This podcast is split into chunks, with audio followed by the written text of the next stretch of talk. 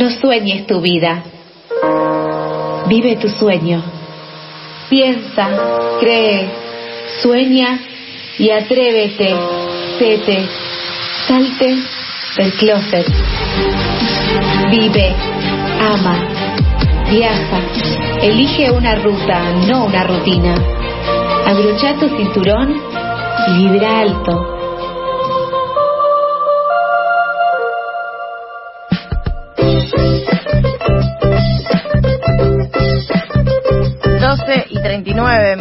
Marca el reloj y nuestros girasoles ya están felices, ya están abiertos, ya están plenos para recibir en su cambio de día a la queridísima, a la que te pide que te atrevas con ella, a la que te agarra la manito y te dice, dale, atrevete con Tete.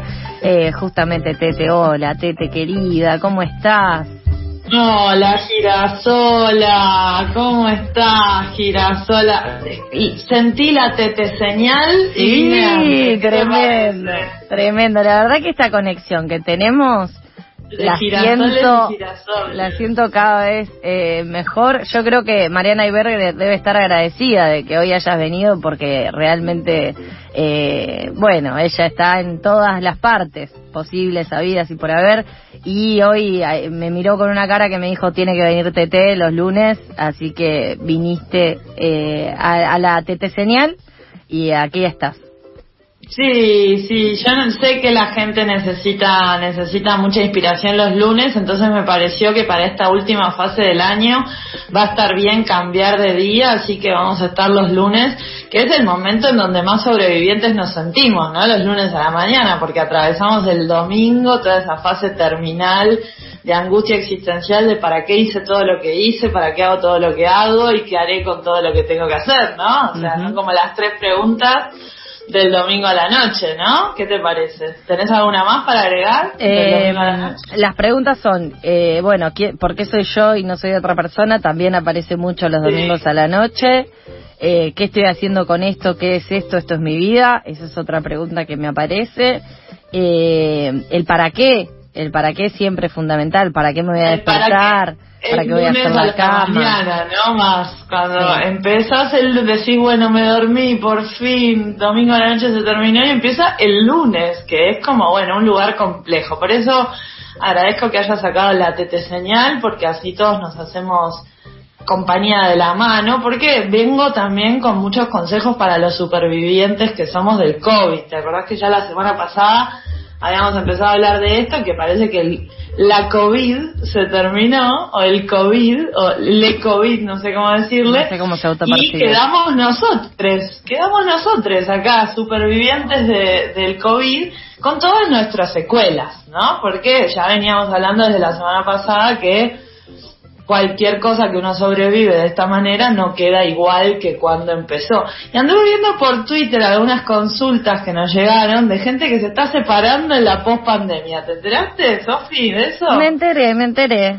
Viste que dicen que es peor la post-pandemia para separarse que la pandemia. Yo creo que la, la, estadística de parejas que se terminan la pandemia. Viniste tranquila hoy. La separación post-pandemia eh, me parece que es peor y que es con, con o sea, consecuencia directa de la pandemia también. Porque la pandemia, el eh, pasamos más tiempo juntos, el te venís una semana, el uy, esto es una convivencia, mucha convivencia eh, impuesta por la pandemia, forzada. sin pensarlo bien, eh, dos veces.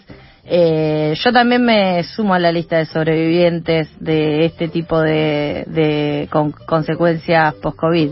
Eh, porque ya que viniste vos eh, y estamos en la expo de exponerse, que si querés hablamos de eso, yo no tengo ningún tipo de problema.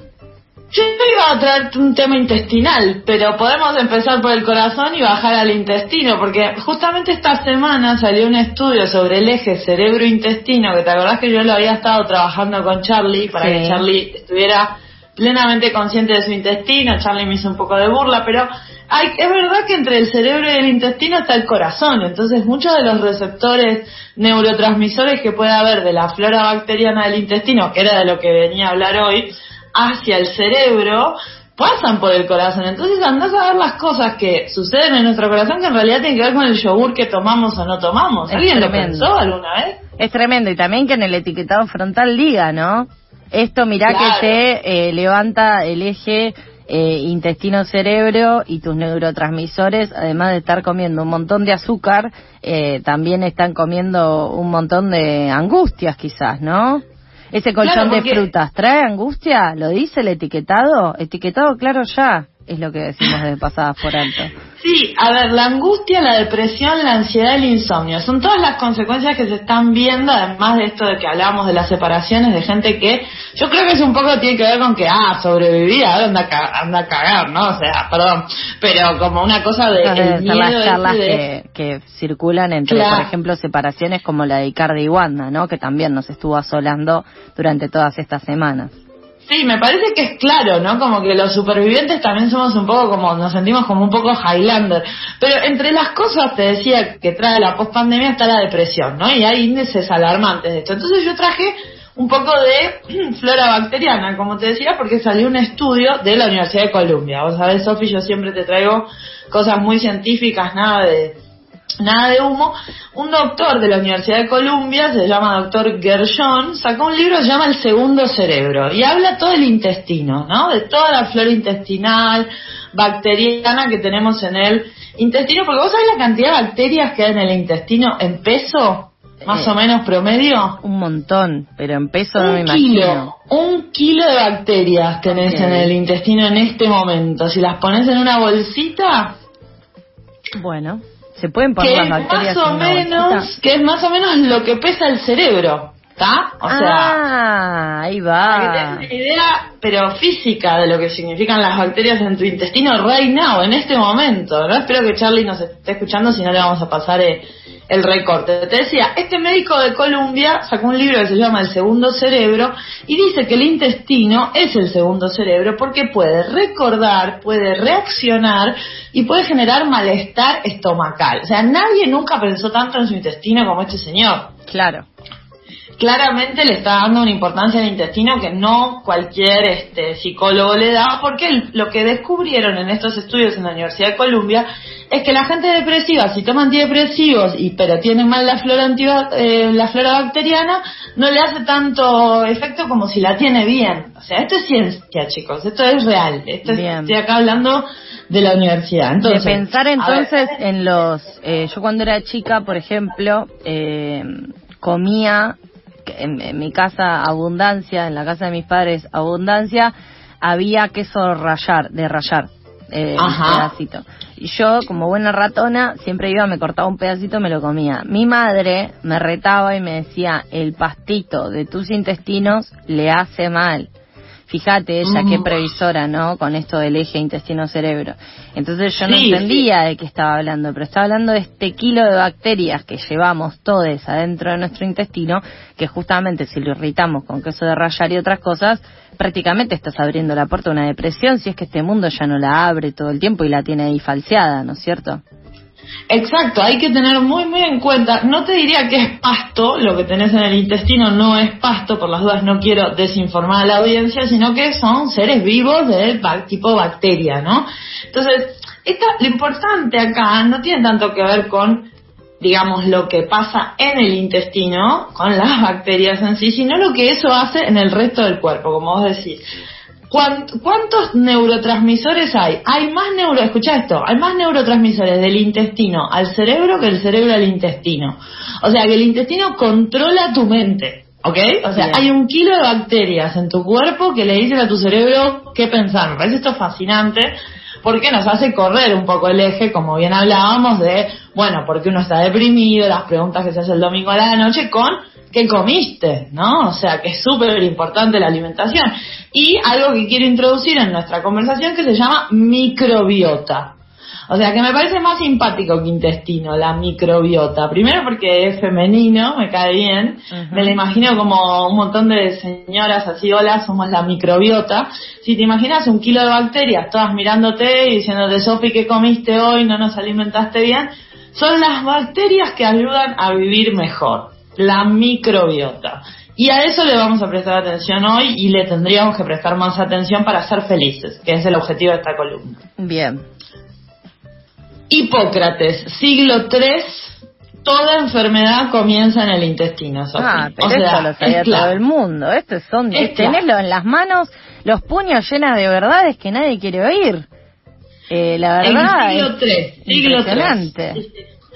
Esto es así, entonces mira, si nos consideramos entonces supervivientes de la pandemia, sí, necesitamos mejorar nuestra salud mental, sí, estamos pasando por un momento de depresión, sí, estamos a full de lunes, traje cinco cosas que podemos comer para ser felices y alimentar a nuestra microbiota, que de vuelta, repito este dato que es increíble, del intestino al cerebro se mandan más eh, órdenes que del cerebro al intestino. ¿Queda claro esto? ¿Alguien está conectando en este momento intestino-cerebro para sentirlo? ¿Alguien lo siente? Esas señoras están a full. Las microbiotas están a pleno. Bueno, te enumero las, las, los este, alimentos y te los listas. Haces la Dale, y de ahí armamos una, una dieta de felicidad. Una dieta, sí. Exacto, para justamente otro otro otro de los datos de la de, la de este segundo cerebro es que genera serotonina también, increíble, ¿eh? ¿Te acordás? Pero mira. Nuestra amiga la serotonina, es decir, que la microbiota, los, las, las bacterias del intestino te pueden hacer feliz o no. Nadie lo había imaginado, pues acá lo venimos a contar para que todos seamos felices. Número uno, sencilla, manzana. ¿Comes manzana, Sofi, todos los días? Sí, vos sabés que como y sobre todo cuando estoy mal de la panza. Ahí está. Bueno, la manzana tiene cosas que le hacen bien a la microbiota, así que una manzana por día son más felices. Bien. Puede ser roja, puede ser verde, puedes ponerla en la ensalada, puedes comerla de colación, como decían las abuelas. Puede estar en compota. ¿Comes compota? Eh, no, pero ¿sabes cómo me gusta la manzana, Tete? ¿Cómo? Me gusta la manzana rallada, que es algo un lujo que no me doy tanto, porque la verdad que usar el rallador en estos tiempos uno no tiene el tiempo. Me imaginaba, me imaginaba a la niña eh, Sofi le gustaba la manzana rallada. Claro, tenía el. ¿Vos lo tenías? El rallador ese para manzana que era un plástico. Era las canaletas. Eh, y un rallador. Sigue existiendo, existiendo. Yo me estoy por comprar uno entonces. La gente más feliz que vos come manzana rallada. Por un lado por los probiota, por la probiota, y por otro lado, perdón, la microbiota, y por otro lado por la felicidad que da la manzana rallada per se. Claro. No, automáticamente te lleva a un lugar de la infancia donde eras feliz y no tenías que trabajar para pagar el alquiler. Por ejemplo. Segunda cosa, un poquito más exótica, pero ya a esta altura no, salsa de soja. La salsa de soja te fortalece la microbiota. O sea que si vos te, sentís un poco deprimido, te comes una manzana rallada y le pones salsa de soja y ya está. O sea, felicidad. Le puedes poner salsa de soja a muchas cosas, ¿no? la verdad que la salsa de soja es algo completamente con un nivel de adaptabilidad inmenso. Eh, nosotras cuando vivía con mi concubina en casa, eh, hacíamos fideos con cosas y obviamente que la salsa de soja no faltaba nunca, porque cuando estás bien a fin de mes, que te queda media cebolla, un pedazo de zanahoria de la prehistoria y unos fideos, un culito de fideos, quedaba bárbaro, la verdad, todo eso con eh, salsa de soja, así que mis respetos hacia ella. ¿Te puedo leer un mensaje que acaba de llegar? Sí, cómo no. Ariel dice, manzana rallada, rallada, banana pisada y jugo de naranja, como un combo eh, medio eh, bebé gigante, puedo decir. Sí, sí. Pero también, de, otro lado, eh, también es que otras formas de incorporar frutas eh, en estos tiempos también que corren, que son tan complejos. Eh, gracias, Ariel, por tu mensaje de, diversificación de cómo comer como un bebé a la edad que tenemos ahora, ¿no? Y, ser feliz. Y ser feliz, claro que es el objetivo. Y ser feliz. Los bebés son felices fundamental eh, para este lunes luminoso de fin de año post-COVID. Decíamos entonces, las cosas que hay que comer para ser feliz, de acuerdo a los científicos que fortalecen la microbiota, que es el kilo de bacterias que tenés en el intestino. Y repito, esto me impresiona, la flora intestinal genera más neurotransmisores que el cerebro hacia la flora intestinal. O sea, esas señoras están descontroladas en tu cuerpo, haciendo que tu cerebro piense cosas. Tercera alimento, más sencillo todavía, esto lo hablamos con Charlie en su momento, yogur, yogur, yogur. yogur a la mañana, yogur a la tarde, yogur a la noche y la microbiota es más, es más feliz. Porque claro, lógicamente el yogur tiene sus propias biotas, ¿no? Claro. Sus propias bacterias. Es que está hecho ¿dónde con... está mi amiga? Está hecho Claro. con bacterias, claro. Entonces después se Exacto. encuentran todas en tu intestino y se alegran porque se encuentran con amigas. Ey, ¿qué haces? Tanto tiempo, ¿cómo andás? No te veía hace mucho por acá. Eh, Como la marcha del orgullo, pero de las bacterias. Es hermoso. ¿va? O sea, bacterias con bacterias, todos y todos. Y tu intestino es el camino de Avenida de Mayo, ¿no es cierto? Eso. Sí, sí, además el yogur se puede usar de muchas formas, se puede comer con cereales, se puede poner con la banana pisada que decía el amigo, se puede poner en budines, yogur es muy ecléctico, se puede meter en cualquier lado y te hace feliz, hace feliz a tu microbiota. Hay una La torta, Tete, eh, ya te voy a interrumpir todos los puntos.